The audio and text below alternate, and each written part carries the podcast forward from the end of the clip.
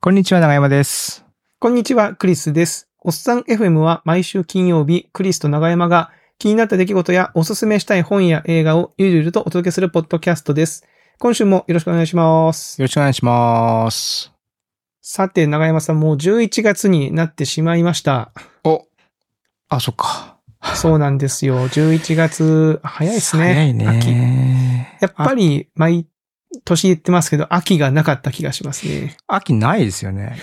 なんか本当一週間あったかなかったかぐらいですね。うんうん、気持ちのいい気候の時が、もう寒いですもんね、ちょっともうねそ。うですね、寒い、京都は寒いし、11月、12月でもう今年ももう年の瀬ですよ。そうですよ、年の瀬ですね。早いな、早い。うんはい。ということで、あの、ね、11月うん初週ということで、うん。いつもであればゲスト会なんでございますが、ちょっとですね、まあ、毎月毎月月初にゲスト会というのを始めて結構長くなるんですけど、うんちょ。っと変わったことやってみようぜというそうですこね。とでね。はい。まあ単純にちょっと忙しいっていうのも。それは、それは内内緒で。あはい とか言ってね。まあそうそう、単純にちょっとね、バタバタしておりまして。っていうのと、まあ、げ年末が近いんで、ちょっと企画考えてみましたっていうのを、うんちょっとやってみようと思っております。はい。どんな企画をやるんでしょうか、今回。えー今回の企画ですね。はい。えー気になるけど、買ってないもの、2023。また、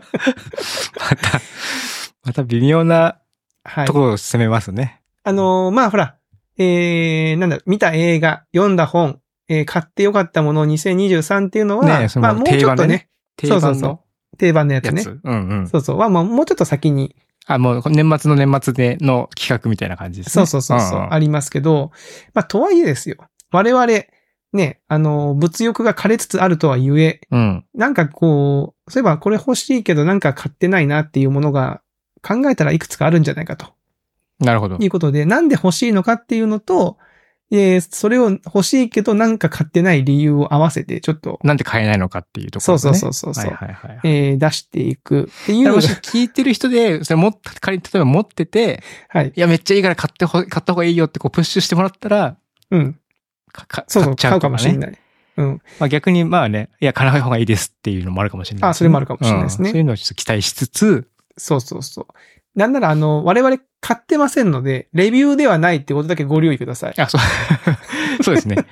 もうん、持ってないですからね。持ってないですから、うんじゃあ魅力を語ってるような感じだけど、別に持ってはいないっていう。持ってはいない。そうそう。前やったあのね、見てない映画を紹介しますあはみはたいありなましたね。感じだと思っていただければいいと思うので、うんあのーこの企画ね、皆さん、あの、年末に向けて、皆さん、ぜひ、あのー真似していただ いて、あ、皆さんのポッドキャストで。そうそうそうそう。全然、あのーいや、みんながどんなもの欲しいのかなうん、でもなんで買ってないんだろうっていうのをちょっと知りたい。ああ、なるほど。微妙なところですね。微妙なところですよあーね。っていうのをやっていこうと思っております。いや、これは実によいいですね。このふわっとした感じの。このね、うん、このふわっとした感じいいっす ね。一応ね、僕もメモ用意してきたけど、ちょっとクリスさんから、クリスさんからお願いしようかあ僕行きましょうか。はい。えー、まずじゃあ僕の、えー一つ目なんですけども、な。はい。これも具体的な商品名が入っておりまして、えー、ラムダッシュパームイン。ラムダッシュってあれですかね。しえっと、髭剃り。男性用の髭剃りでございますね。えー男性用髭剃りのですね、パームインというですね、男性用髭剃りって、あの、パッと皆さん頭に思い浮かべると、こう黒くて手にこうギュッと握って、うんうん。で、こうね、こう電気でこう剃るクやリつッがプこう。を握って、みたいな感そうじそうですそよう、ね。ウィーンってやつうなんですけど、はいはいこのラムダッシュパームインはですね、なんと形状が、なんだろうな、エアポッツが入ってるケースみたいな形してるんですね。あ、本当だ。まさにそんな感じですね。でしょおで、う手のひらにこう握る感じかなんですよ。握り込む感じで、えー使えますよみたいな。これ可愛くないですかちょっと。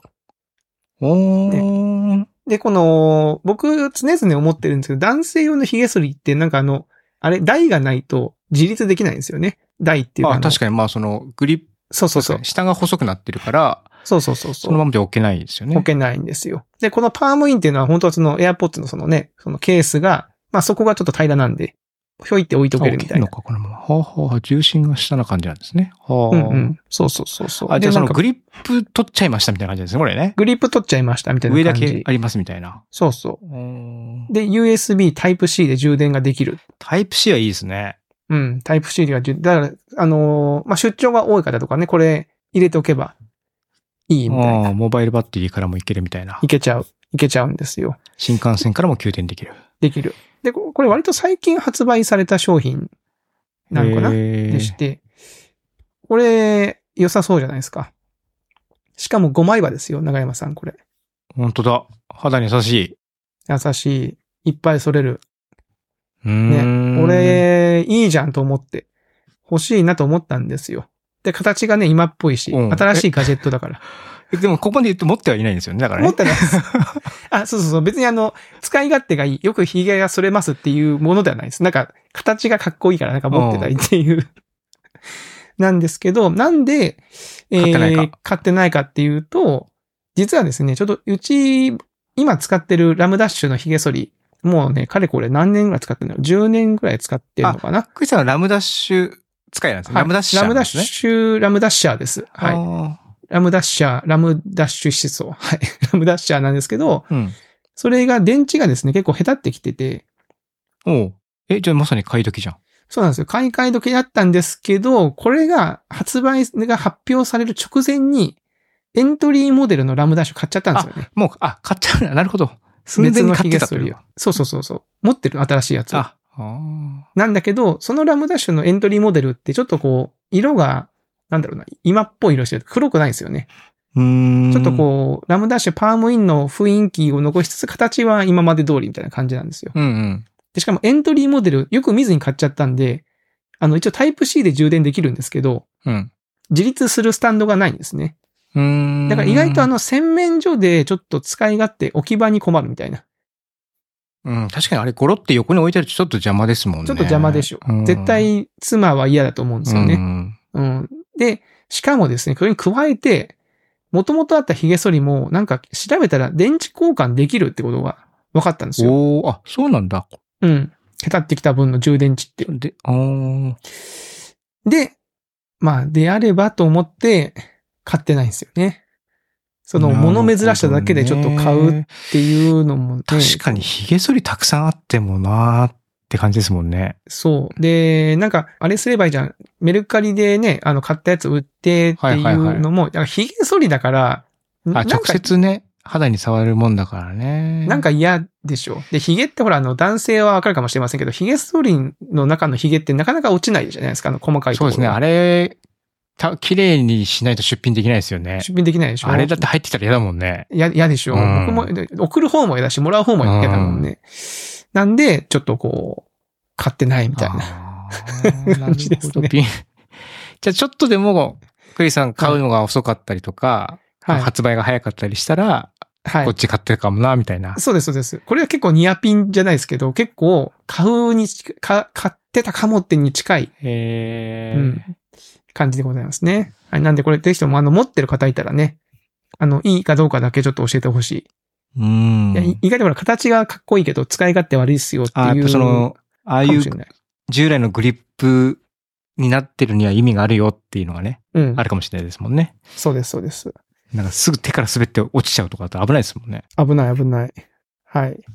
まあ、今回こんな感じで進めていきますの で、だいぶ、はい、よろしいでしょうか皆様、ついてきてますですかね。はい。よろしくお願いします。はい。じゃあ、長山さん行きましょうか。はい。えっ、とね、僕は買って書いてきたのはね、マッサージガンってやつですね。マッサージガうン。ん。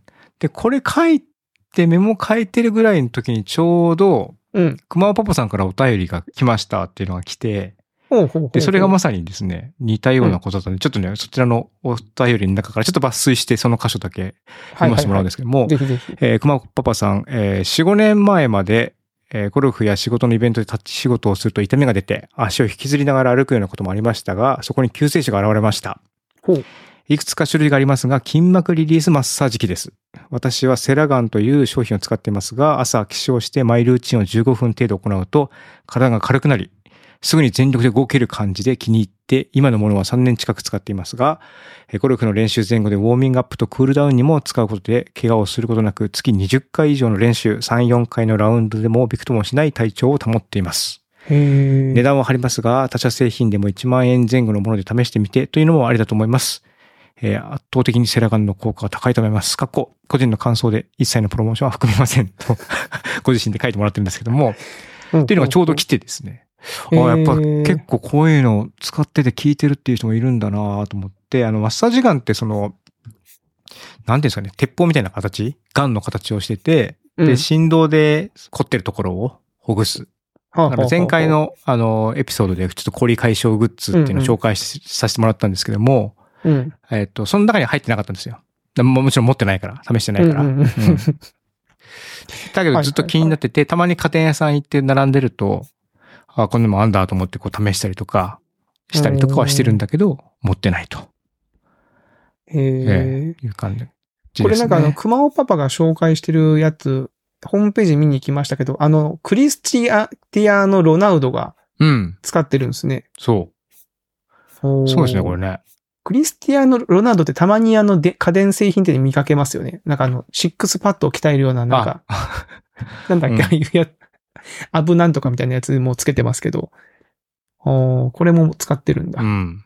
えー、ど、どどうですか長山さん、え、でも欲しい、別にか、長山さんのやつは、あの前回マッサージ系のやつは、凝り解消グッズは欲しくなるって話してたじそうなんですけども、ゃないえっとね、まずこう、アマゾンでこういうマッサージガンとか、筋膜、筋膜リリースマッサージ機とかっていう感じでこう調べるじゃないですか、家電。そうするとなんかね、いろいろビャーって出てくるんですよ。うん。まあ、いっぱい商品マッがサあーるジみガたいンでとすかでね。例えばアマゾンに入れたりとかすると、うん。いっぱいある。めっちなゃんか出てくるでしょ。うん、なんか、いっぱいありますね。 うん。同じようなそうやつがめっちゃ同じような形状でね。うん。で、これ何がいいかよくわかんないみたいな、ああ。いうのがちょっとあってね、値段もなんか3000円とかから、うん。高いものだとなんかね、数万円おー確かに。うん。っていう価格差もあるし、その、うん。うん。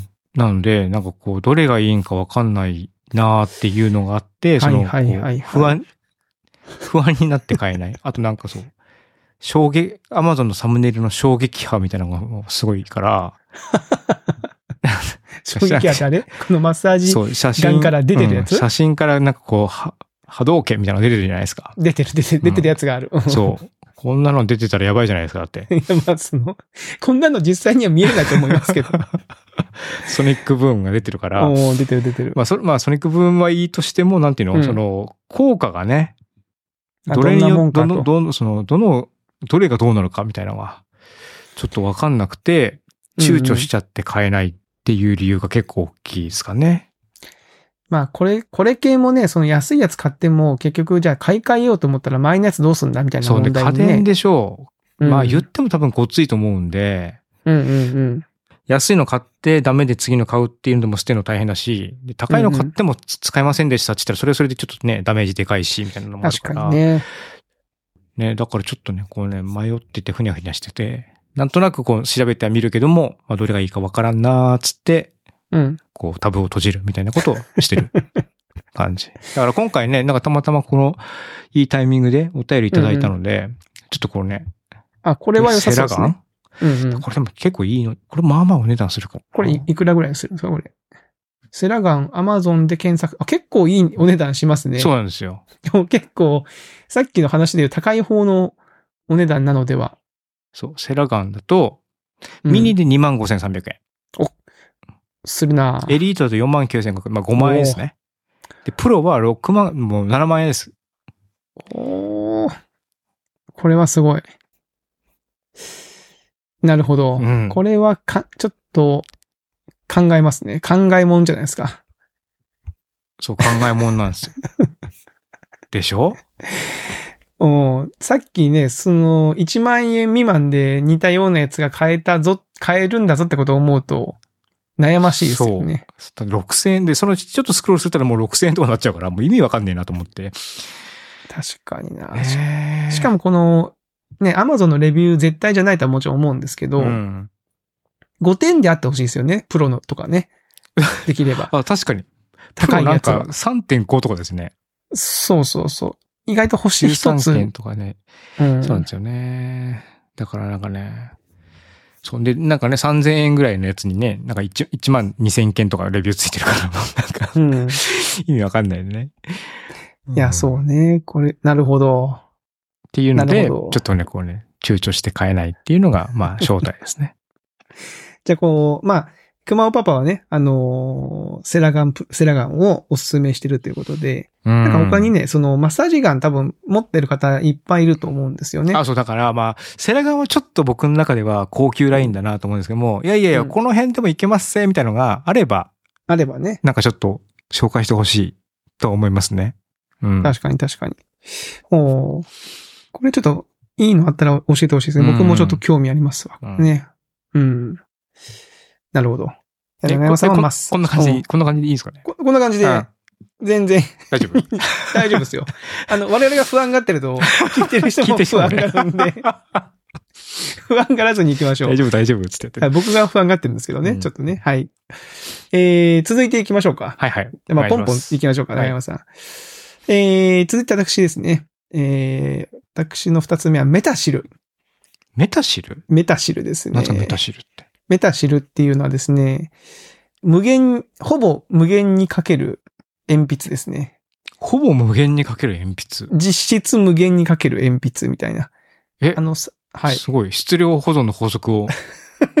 いや、まあだからまあ、実質って言いつつ、一応限界はもちろんあるんですけど、うん。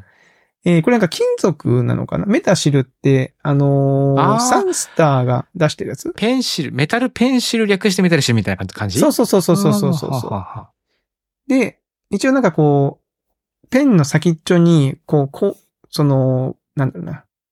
黒鉛を含んだ特殊合金で作られてて、芯が。うん。で、そのひ紙を書くと、その紙と芯の摩擦で生じて、その黒鉛が紙に付着して、まあ筆跡になると。で、この芯の摩耗がかなり少ないんですね。鉛筆の、その普通の芯に比べると。へえ。で、この説明によると、16キロの距離を鉛筆を削ることなく使い続けられる。でらしいですよ。16キロ。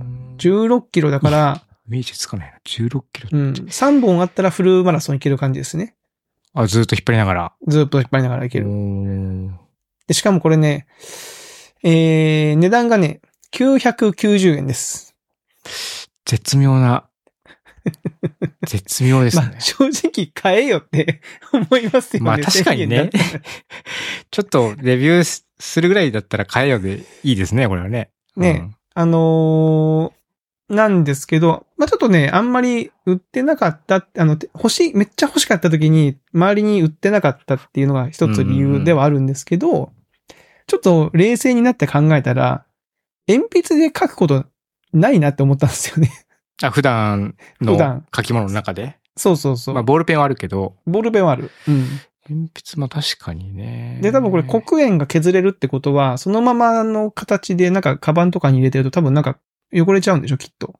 その摩あ擦あ、で。確かに、それは多少なりともそうでしょうね。キャップはいるのかなどうなんだろうか、うんいらないのかなって思ったら、いや別にボールペンだし、あればあるし、いいかって思っちゃって、買ってないんですよね。うーん。うん。正直、 か1000円だから別に買えば、買えばいいんだけどね。うん。これちなみに返しもあるらしいですよ。あ、あ、研ぐわけじゃないのね。うん。なくなっ先、たら、そうそう、先終わっりちょがな、先っちょかけなくなったら、先っちょをこう、なんだろう、ネジを回して、先っちょ取って、またドリルみたいな、はめ込むみたいな感じの返しが440円で売ってる。これ、どこ、この、え、でもこの黒いところが、ちょっとこれ、う言葉だと説、言葉だけだと説明しにくいんですけども、うん。いどこまで削れてくんのかなや、だから多分、この黒いところは鉛筆を模してるだけであって、本当に先の先っちょだけ。先の先っちょなんじゃないのかなえ、それでじゃあ18キロかけちゃうってこと16キロか。16 16キキロロかけちゃうのかな。おー。ちょっと、ちょっと試してみたいと思いませんか確かに。ねでも確かに、文房具店の店頭で試せたらそれで OK かなと思っちゃ う。 思っ、へえ、面白いね って言って、終わるみたいな感じでは確かにある。ああ。そううなんですよ。うんまあ、これはまあ、その、見かけて売ってたら、もしかしたら買うかもしれないけど、まあ結構買い物行って文房具エリア見てますけど、まだ買ってないってことは、まあそこまで、こう僕が。がこう、動かされてない感じなんですよね。確かに鉛筆を使うシーンっていうのがね、最近こう消せる、あの、ボールペンもあるじゃないですか。ある。うん。で、なんかね、結構、あスケッチみたいなやつだとあれで結構書いちゃったりするからな大人で鉛筆っていうと、本当なんか絵を描いたりとかね。うん。そういうシーンではた多分使うと思うんですけど、ね。でも、とはいえこれなんかね、2H っていう結構、なんていうんですかね、薄いというか、硬い、うん。あの、鉛筆で言うと 2H って書いてあるんで、うんうん。 2H か、それで、スケッチは、それはそれでなんかちょっと、そうか。なんか、なんていうんですかね、癖があるよなっていうところうんうはんうんあるから、うんなかなか着地点が確かに難しい製品ではあるだろう。ハマる人にはハマりそうって感じなそうのかな。そう。めちゃめめちゃ面白そうだし、新技術って感じだし、うんうん。削らなくてもいい鉛筆ってすごいなって思う、思うんですよ。うんもう本当に。だから商品としてはすごいめちゃめちゃいいんだけど、ななんかこう、僕の、僕に対してはあと一歩ちょっとこう、グッと来ない、なるほっど。ていう感じのメタシールでございまメした。タシル。はい。じゃあ中山さん行きましょうか。えー僕ですね。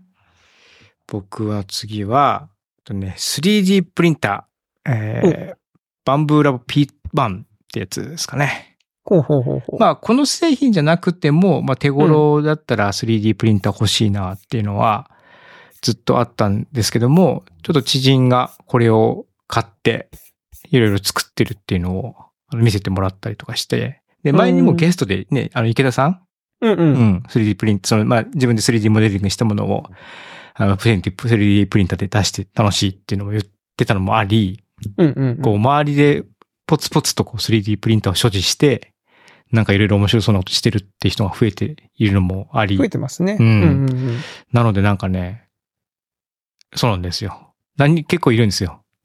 タイムライン見てると、知り合うんうんうい、ん知り合いというか、みんな持ってなんかなこんれか作遊っんたでってますそよね。うそうみん。なね。楽しく。で、そう。で、いいなと思って、で、この P1 は、値段的にも、えー税込みで15万9千円。 15万9千円か。まあ割としますけど、まあ、めちゃめちゃもう絶対手が出ないってほどではないですうんね。そう。で、エンクロージャーっつって周りのこの、なんていうんですかね、入れ物がなくて、あの、剥き出しで良ければ10万円。むき出しでいいことなんかあるんですかまあ安いっていう。えむき出しだと何がまずいのゴミが入るってこと音とかゴミとかなんかその辺じゃないですか。あ、その辺か。うんまあゴミが入りそうですもんね。ちょっとそれは無理だな。うん。まあ、っていうのもあり、まあ、まあ、ももちろんもっと、もっと安いのもあるんですけども、うん、うん。うん。まあ、良さそうだなっていうのがこれですね。あ、これカラー、カラーに対応してるんだ。うへえ。色が、色分けができる。すごい。マルチカラー。16色表現できる。そママルルチチう。パラ対応もしている。やっぱそういでう、きるそういうこともできる。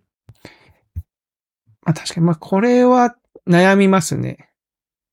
でしょこれは、でも、まあどうだ、まあ僕は、まあ、まだ、まだ待つかな。どうかな。 う。いくらぐらいだったら逆に買うんですかクリスさん。でも僕ね、あー値段、値段じゃないかもしれないですね。ああ、キーポイントは。キーポイントは。あのー多分その作るものがあまりこう具体的にあまり思い浮かんでないっていうのが大きいかも。なるほど。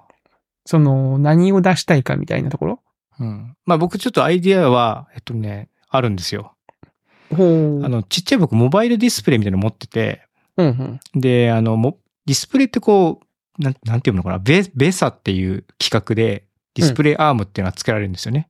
うんうんうんだから、まあ、テレビの後ろとか、皆さんのディスおそのディスプレイモニター、コンピューターのモニターの後ろにはこうよ4つぐらい穴が開いてて、でそこにはいはいは金いはい具くっつけると、こうディスプレイアームっていう、こう、なアーム型のやつだったりとか、まあ、壁掛けとか、そういうのできるんですよ。うんうんで、モバイルのディスプレイにもその穴がくっついてるんですけども、うんモバイルディスプレイってめちゃめちゃ軽いんで、なんかちゃんとしたごついアームじゃなくて、なんかこうクリップみたいなやつにくっつけて、その辺にそのモニターをピッて止められたら便利だなと思ってるんですよ、常々。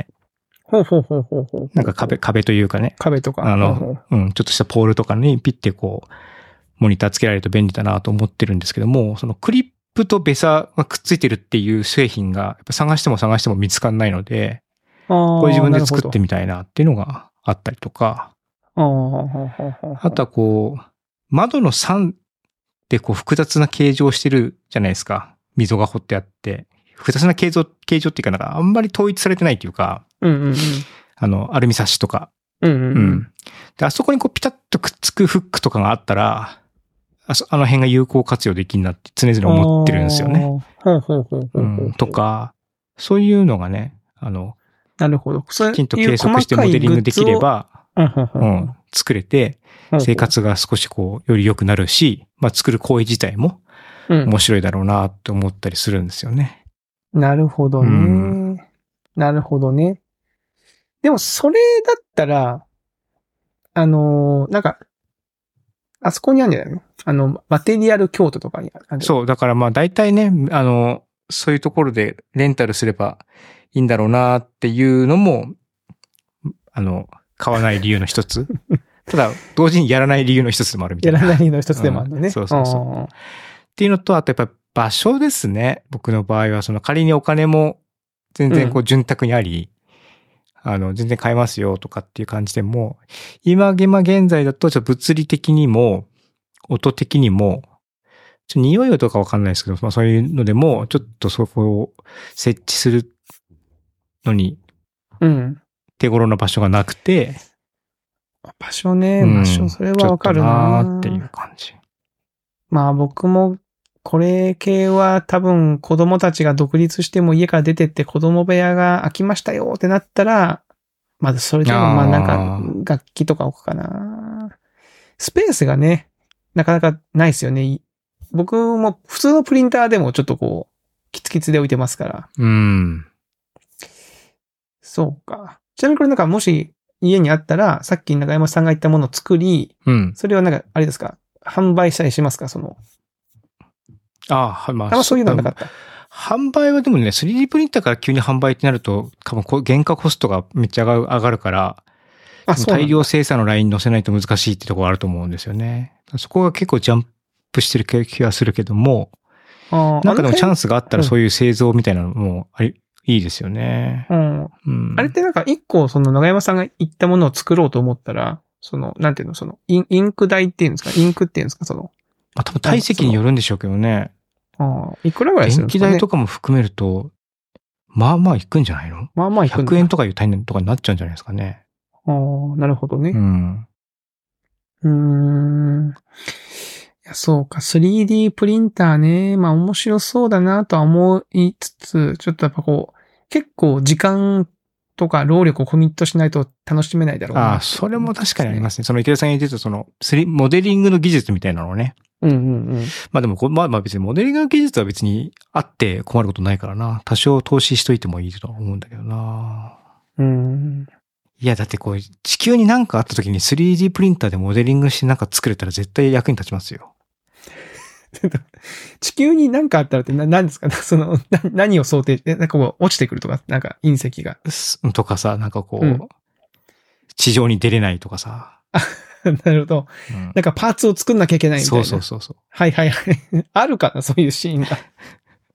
その、そ の、そういうシーンだって電気が使えない ような、あ、でもそんなことないか。竹はね、ち蓄電池もあるもんうな。ん、うん。まあなんかこう、そこういうのがさらっとできると、ちょっとかっこいいなと思いますね。うん知ってると、あの、3D プリンター使ってなんか作れるんですよっていうのをさらっとや、やられると、おーって思うかもしれないですうね。んうん。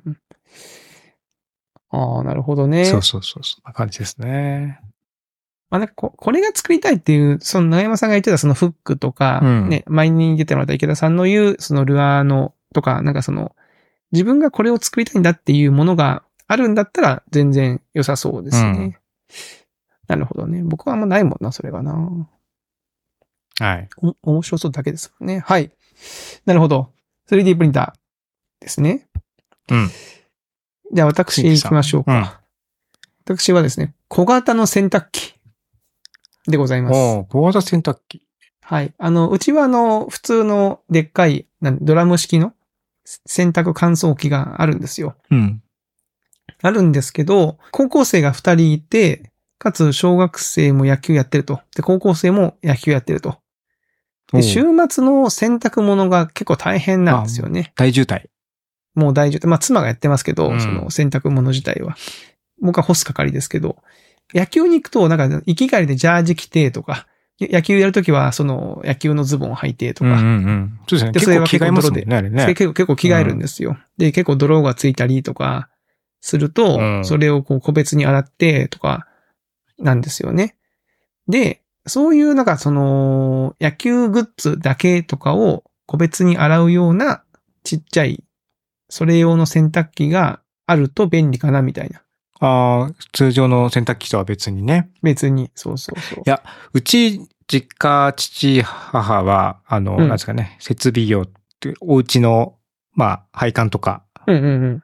あのガス管とかそういうのをこうくっつけたりとかするような仕事とか、まあ、その他もろもろそういった外で働くような仕事をしているんで、うんうんやっぱりこう作業服とかよろ汚れるんですよね。はいはいはい。で、まあ、兼業農家だから農農業もするし、みたいな感じなので、うんうんうん。やっぱあれですね、その、外に洗濯機1個置いてましたね。あその、外用洗濯機みたいな。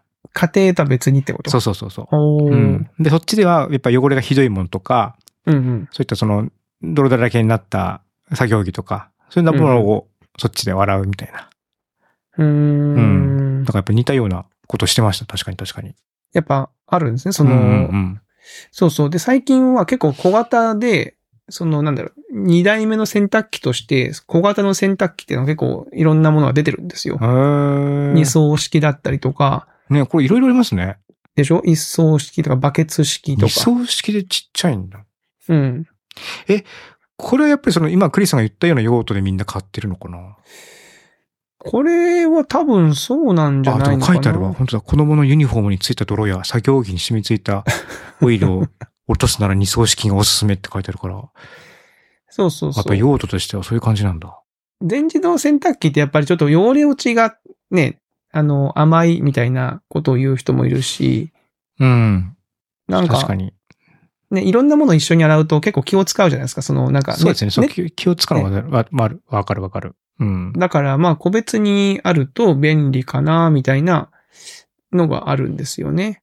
これはちょっと検討したいなと思うんですが、まあ、これだから長山さんのさっきのマッサージ感と似てると思うんですよね。その種類が多くて悩むと。ああ、それがわかいいかわかんない。わかんないのと、あと、なんだかんだスペースはいるんですよ。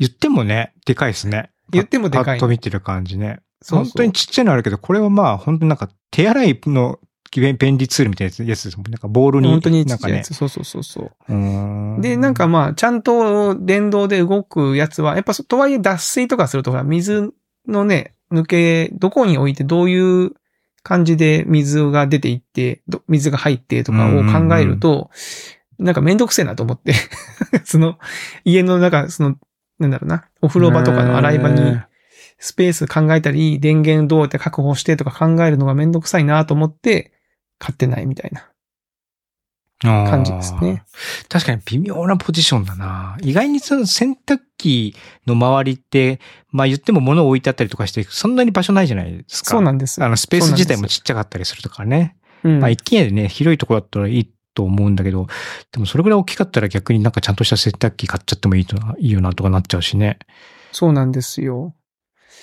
だから意外と、なんだろうな、せ予備洗い用で結構ちっちゃい、なんか手洗い式とかバケツ式で、うーん。その、最終的にでかい、その、いつものやつで洗うんだけど、予あ備洗いだけやって、やっとくみたないるほなど。ちょっとこう、タイプ。うん泥とかは先に落としといて、みたいな。そうそうそうそう。あそういう意味だと、そのバケツ式とかをー。やっとくのもあり、でもそれだとユニフォームとか笑えないよなとか思ったりして、なるほど。なかなか難しいですね。確かに難しいでしょう。ねいや、なんか僕もなんか、その、今、ランニングしたりとか、自転車乗ってたりとかした時に、まあ、自分のやっぱり汗のやつはうんうん。出るんだけど、なんか、ま、毎日走ったりしたいって場合に、自分で洗濯機とかしないと、こう、タイミングによってなん か切れちゃうってそうですよいねうことがあったりするんですよね。はいはいはいはい。で、うん、でもなんか、き今日は今から白いの洗うから、ちょっと、それは、また後でとかになっちゃうと、こう、微妙に、で、その後僕も忘れてて自分で洗濯しないとかでなっちゃったりとかすることもあるから、うんうんうんうんただ確かにこういうの一個あると、自分の中ね、しペース長で。山さんの用途だったら、もしか、長山さんのだけ、その自分のやつだけだったら、もしかしたら今度バケツ式うんうんバケツタイプでやると、あの、多分ほら、あのあの、汗かいてる、あ汗を吸う運動用のやつってか乾きが早いじゃないですか。はいはいはいはい。だからまあ脱水もそこまで強力じゃなくてもいいから、とりあえずこう、個別に洗って、洗剤に洗っておけうんるうんそんなのいいでバすねケツ式ああ、バケツ式ね。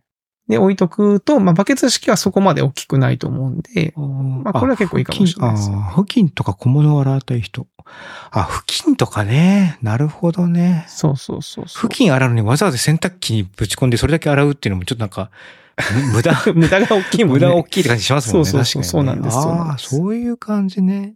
はいなんでこれはだから家で小型の洗濯機をこういう風に使ってる情報があったら知りたいみたいうなね。ん。もうどれがいいかわかんないです。僕も今ちょっと知ったようなこと言いましたけど、持ってない、ないですから。 そうね。だから若干今一瞬だけこうちょっとアドバイザーっぽい感じになったけ ど。うんエアアップですからね。エアプです。うん危ない。騙されて終わっ危た。ない、危ない、危ないとこだうっんた。はい、そんな感じですね。い。はい。さあ、長山さん、じゃあ、長山さんの3つ目いきましょうか。えっと、僕、三つ目は、えっとね、自転車。 あれ、自転車自転車持ってるでしょあの、自転車いだいったらやつ僕持ってんのがマウンテンバイクっていう、こう、山の走るようだから、うんうん。街乗りの自転車を組みたいあ、なと街思乗ってりて。の自転車。ほうほうで、前ちょっとね、あの、フレームだけ買ったんですよ。中古で。まあ、は買ったっていうか、まあ、安く譲ってもらって、うん。フレーム僕の今もよこの横に置いてあるんですけども、ほうほう。まあちょっとこれ塗装からやるっていうのをしたいんだけど、進んでなくて、ずっと僕の脇にふ自転車のフレームが1個だけ置いてあるみたいな。フレームだけあるってことですかそうそうそう。なんかこれフレームだけあるんだから、あとはこれ、だからチェーンとかブレーキとかタイヤとか、まあ椅子とかハンドルとか買ってきて、とか、うんまあ自転車さんに持ってってもいいんだけど、組んでいくっていうのをね、したいんですけど。あの、ディアゴスティーニの1号だけ買った状態ってことですそうそうそう、まさにその感じですね。最初の、 最う。最初初ののフ。レームだけ来たんだけど。うんおーなるほど、ね。で、まあ、マウンテンバイクも山なので、山用なので、まあ、その、サスペンションって言って、こう、ババネでね、クッションみたいなやつがくっついてたりとか、うんうんうん。あの、ブレーキの効きとかも全然、まあ、すごくよく効くんですよね。ほうほうほうほう。うんただ、まあ、空気圧とかも、ちょっと違うし、まあ、ちょっとハンハンドル幅も結構でかいから、お広いから、うんうんうん。街乗りでチュッて乗ったりとかするのも難しいですよね。スタンドもついてないし。うーん。なので、ちょっとスタンドとかついたりとか、カゴとかついてるようなやつを一個作りたいなと思ってて、るんですが、うん。まあ、ただなんか今、まあ僕その自転車山に乗ってて転んで鎖骨を折ったっていう経緯もあり、まあ、かつまあ、まだちょっと まあリハビリ期間中っていうのもあるから、なんとなく自分の中でこう、謹慎期間中みたいなはい気は持いちはいがあはるいかはいらはいね。。なんとなくこうリハビリがもう先生にまあリハビリもうおしまいですよって言われるまでは、なんかこうん、晴れ、晴れとした気持ちで自転車に向かい、と気持ちが向かえないっていうのがちょっとあるのっていうのが、 まあ一番の理由で、 あの、進められてないって感じなるほかど。な。うんなるほどですよ。おーでもこう、なんだろう、完成形のイメージみたいなものは、長山さんの頭の中にあるんですかこれあ。る、あるっていうか、まあそう、たまにインスタとかで、うん。あの、に似た形状のフレームを検索して、どんなの作ってんのかなってみんなを見て、うんうんあの、ブックマークみたいなのしたりとか して、大体、あの、イメージは作ったりとか、パーツとかも、このパーツにしたいなとかっていうのはあるんですけども、ほうほうほうほう。うんなるほど。まだ妄想段階って感じですね。ああ。まあでも、まあ、ねそれはまあ、怪我をされているということで、まあ、そのリハビリか、リハビリ期間中ということで、それがまあね、それちなみにリハビリはどのぐらいに終わる感じなんですかまだね、まだちょっとね、僕があんまり治りが良くなくて、あ、そう。リハビリ、いや、骨はね、くっついてるんですけども、うんちょっとその骨周りの筋肉がまだこう凝ってるというか、うまく可動が、可動域が広がらないので、若干時間かかってるって感じはありますね。それはマッサージ感でなんなんとかなるね、だからマッジサージガンでね、これが一一気にピャッなてるいのくかんなだった ら、それもう安い買い物だと思いますけどね。ああ、まあ、でもならね、なそうだなら、まあそうですよなうね。んまあ地道に少しずつ可動域広げていくって感じなのかなと思ってるんですけども。うーん。うんなるほど。まあこれはまあね、今年は、今年中は多分無理、無理今そうだ年かそうら。ですね。今年は無理そうですね。あとパーツもね、すぐ買えるかっていうとちょっと微妙だったりするんで。あ、そうなんだ。そう、だからやっぱり話聞くと、このパーツがないから半年待ったみたいな。 で自転車ってほら、なんか別にい、あの、一個パーツなかったら走って、進めなかったりするわけじゃないですか、自確かにね転車。ね。確かに。うん。おー後ろの、あの、タイヤがなかったら、もちろん全然自転車としてはもちろんね完成しないから、一個パーツがないだけで、組めないとかっていうのがね、割とあるみたいで。うー。うんじゃあまあ、こう、ディアゴスティーニ状態が、まあ、ちょっと続くけど、まあ、そう、ちょっとね、まあ、まあ、これはでも近いうちに、形に、うんうん形にはしたいなとはいはいはい。思いますね。なるほどね。うん。あーまあ、なんとかね、来年、来年は完成した姿を見たいなっていう感じでそうそうそう。すね。そんな感じです。あーだからまあ、その時、これができたら僕も元気みた いな、いうバロメーターっていで、う感じ長か山さんなの。その、インスタとかをこうね、フォローして見てて、で、なんか、あ、新しい自転車が出たなと 思ったら、長山さん元気になったんだなって思えばいいっていそうそう。うそうそう。うん。あ、なるほど、なるほど。そうそうそいいじゃないですう。か。はい。なるほど、なるこんほど。感じかな。はい。で、あとは、僕がね、細かいのをいくつか持ってきてるんですけど、まあ時間もね、あれで、まあざっといくと、まあ、うん、炭酸作るマシーン。これは、でも僕持ってますあ、よ。持ってるうん。ま、マシーンえっあの、炭酸と、作るあの機械。うん。まあ、僕もっとし、あ、も、僕が持ってるのはシンプルなやつだから、なんか、蓋に、あの、二酸化炭素をくっつけてピシューって入れるやつなんで、あの、スタンドみたいにはなってないんですよね。スタンドみたいになってないやつがあるんですかうん。あの、スタンドみたいになってるやつは、その、二酸化炭素のボンベが大きいのかな。だから何回分も入れられるんだけども、僕が持ってるのは、蓋に一つカートリッジを入れて、プシューってやるだけって感じ。前、前聞いたやつか。そうそうそう前に前うん聞きましたね。うんうんはいはいはい。お産品でも、あの、ペットボトルのを捨て,、はいはいはい捨てなく、捨てなくて済むっていうのでよかったっていうふうに言ってましたけど。で、ソーダストリームとかっていうのはもうちょっほんほとん大きなボンベが入ってて、で、かつなんか、まあ別に僕が持ってるやつもできると思うんですけども、ジュースとかも炭酸にできるみたいな。うーうんん。直接。いや、なんかね、炭酸作るマシーンって昔から憧れがあるだけなんですよね。うんうん。で、お酒をやめちゃったんで、あの、これだから、お酒飲んでたらハイボールとあか、あ、確かに。割る、割る炭酸そうそう水そうは手軽に手元で作れるっていうのは。そうそうう。んでも最近よく考えたら別に家で炭酸水欲しいケースないなって思ったんですよ。しかも季節が変わってきてね、あんまり冷たいのもみたいになってきましたもんね。そうそうそう。タなイんミング的でにもまねあこれはまあ、あとスペースもなんだかんだ取るじゃないですか。そうですね。だから絶対炭酸水を飲んでるって感じだったら、あうの、ん。いいっすよ。いい。まあねそうね。ゴミ減るし、そうね。もともと場所はそもそもそのペットボトルが何本かあるっていうところんんんは使ってるわけだから。まあそうじゃないから、まあこれはちょっと見送ってるっていううん話ですと。うんで、もうどんどんいきますよ。もうこ,、ねはいはいこの細かいやつなんで。あと IC レコーダー、ね。そう、これだ。これ僕もこれ、これこれ。あ、 これ僕。もこれ出そうと思って、 うんうん。なんだっけなんだっけってやってたのはこれです。こ IC れレですコーダー。うん。 IC レコーダーね、収録とかほら、あのー、僕あの、ボーカルレッスンにも行ってるんで、ボーカルレッスンの録音に便利そうみたいな。ああ、ボーカルレッスンね。僕なんか、うんジュンさんが、あのー、奥さんとの二人の会議とかを録音してとかするのに使ってるみたいなのをおー書いてたりとか、あと、はいはいはい。この間僕ゲストに来てもらった、浜ちゃん、浜ちゃんねの、言ってたね。かあっの、こいいポやッつ。ドキャストのレコーディングに、その気軽にレコーディングするのにちっちゃい IC レコーダーを使ってるっていうことを言ってて。で、それで、えっともう結構調べて、ソニー、彼らが使ってるソニーのやつも見せ、えっと、見たりとか、他のあの、オーディオメーカーのやつとかも、うんうんレビューとかチェックまでしてんだけど、僕も買って ない。そうなんですよ。なんか、良さそうだなとは思うんだけど、スマホでこと足りるかなっていう。あー、なるほどね。僕はね、うん、僕はそんなに、まあ、だから編集とかしてないから、うんうん音質にそんなにこだわりがないんですよね、僕ね。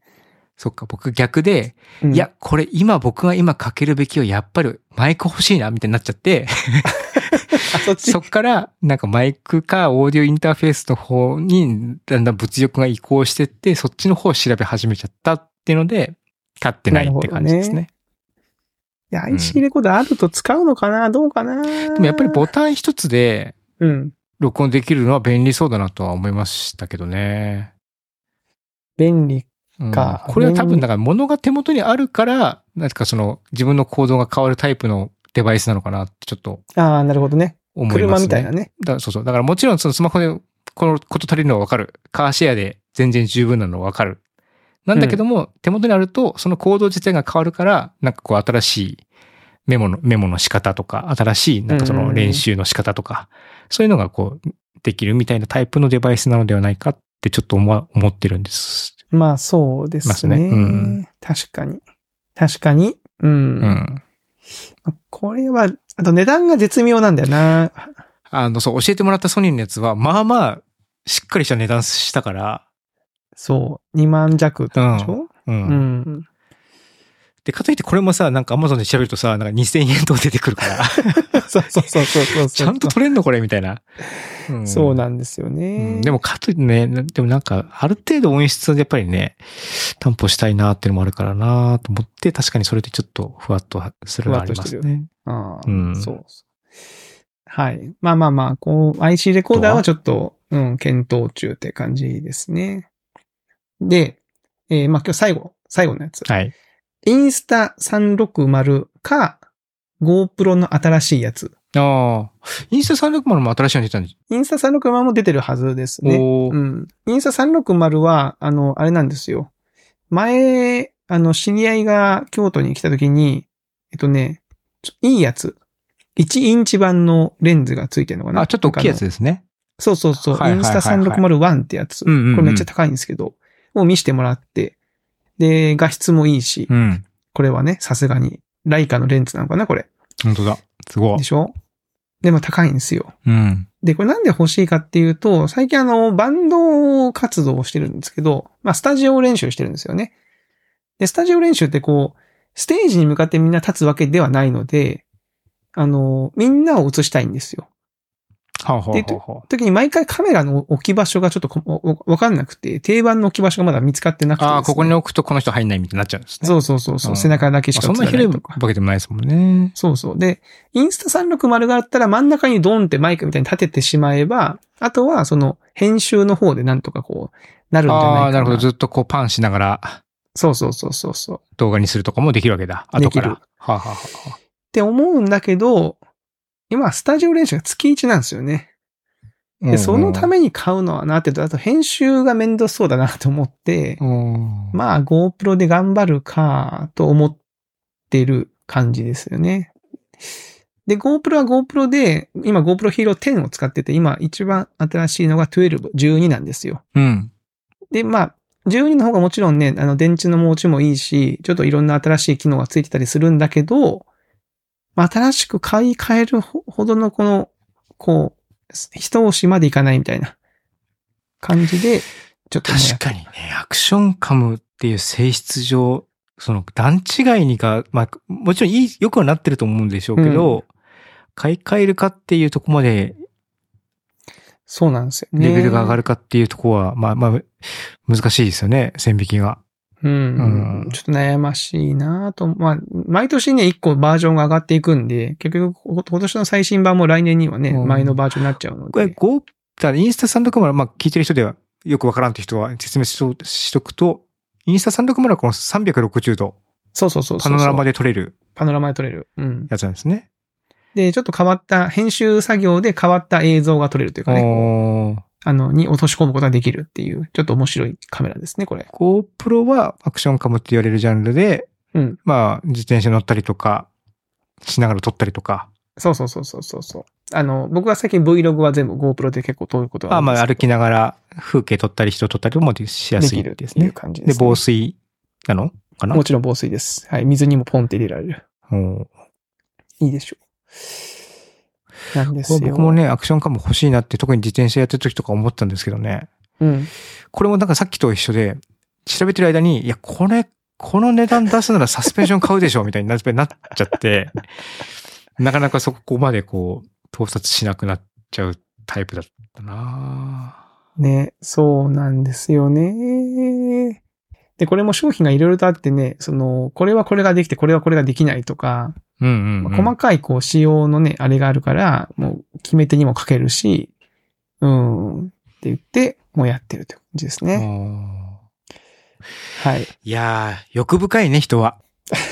なんか、物欲なくなったねって言いながらも、なんか欲しいものを探せば意外とああったなっていうー。なんかやっぱりキョロキョロといろんなものを探してはいいますね。ね、いますよね。うん。うん。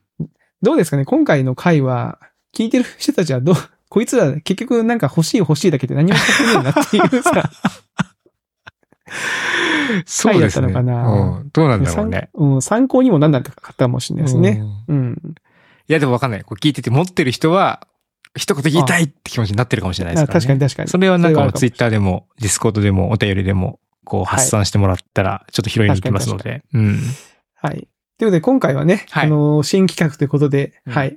えー、欲しいけど買ってないもの、持ってないもの、 買ってないものってのをちょっとね、こう集めてみましたという感じで、はい、皆さんもぜひともご自身のポッドキャスト、ブログ等で真似していただいても結構ですので、はいどんどんやっていきましょ はい。う。ということ、ところで、はい、今週のおっさん FM はここまでとさせていただきます。はいでは、えー皆さんまた来週お会いしましょう。さようなら。さよなら。